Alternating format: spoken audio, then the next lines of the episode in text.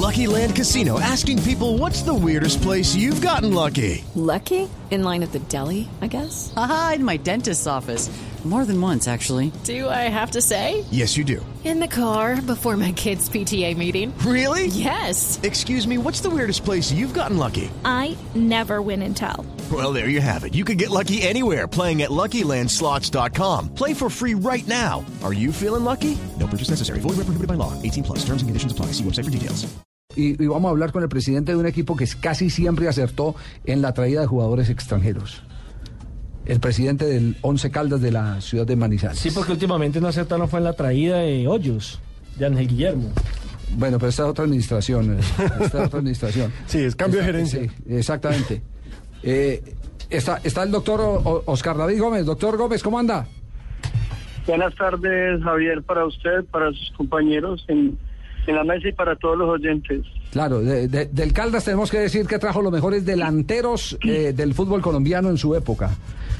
Jugador que, que- que traía era jugador que pegaba. Vino Palavecino, vino Baldo Galarza, vino Ramón Orlando Gómez, que era un eh, gran cabeceador. ¿Quién más vino? Vino eh, Oscar Amarilla.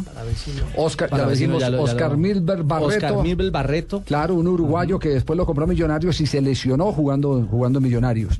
Siempre tenía a un señor que llamaba One Cativiela, que se dedicaba todo el año a pasearse por las distintas canchas del interior de Argentina a ver jugadores. Entonces era jugador que, que le echaba la mano, jugador que traía, era jugador que triunfaba. Y esa figura, Javier de Gativiela, luego la heredó el Petizo Núñez.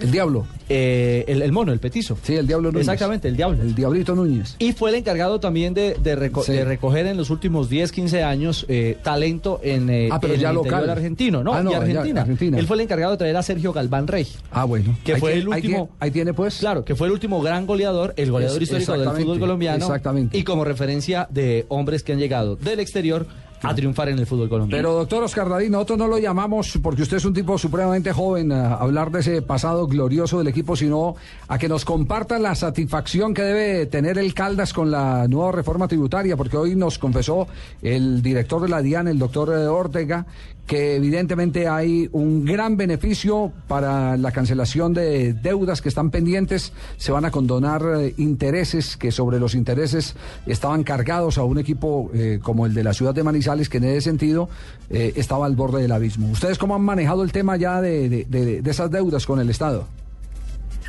Pues Javier, pues primero que todo me, me embelezo escuchándolos de, de historia del fútbol porque me, me encanta, me apasiona el tema.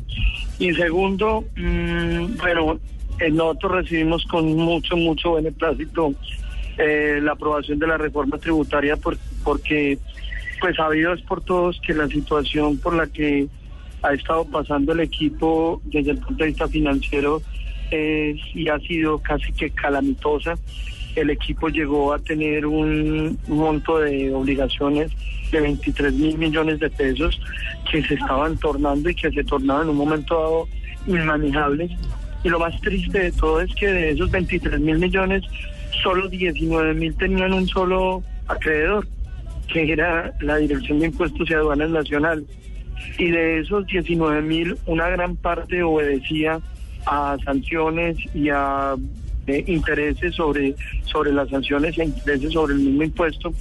Entonces, pues tomamos como un espaldarazo impresionante el que nos ha dado el Congreso y el que ha dado el Gobierno Nacional, porque esta norma fue a iniciativa del Gobierno Nacional y nos permite, aunque de forma muy apretada, porque el artículo 149 exige que el pago de la obligación se tiene que hacer en un término de eh, nueve meses para que haya un- una disminución del 80% o en 18 meses para que haya una disminución del 50%, aunque nos pone en un aprieto pues fuerte porque habría que hacer un pago en menor tiempo, pues de todas maneras creo que los nuevos accionistas y la administración va a hacer un esfuerzo muy grande para, para ver si logramos sacar a flote, a flote el equipo. Creo que los astros se alinearon a nuestro favor, eh, el- todos los santos llegaron del cielo y nos ayudaron y, y bueno, y creo que, que este es un buen inicio para sacar adelante este, este equipo que es glorioso para este país.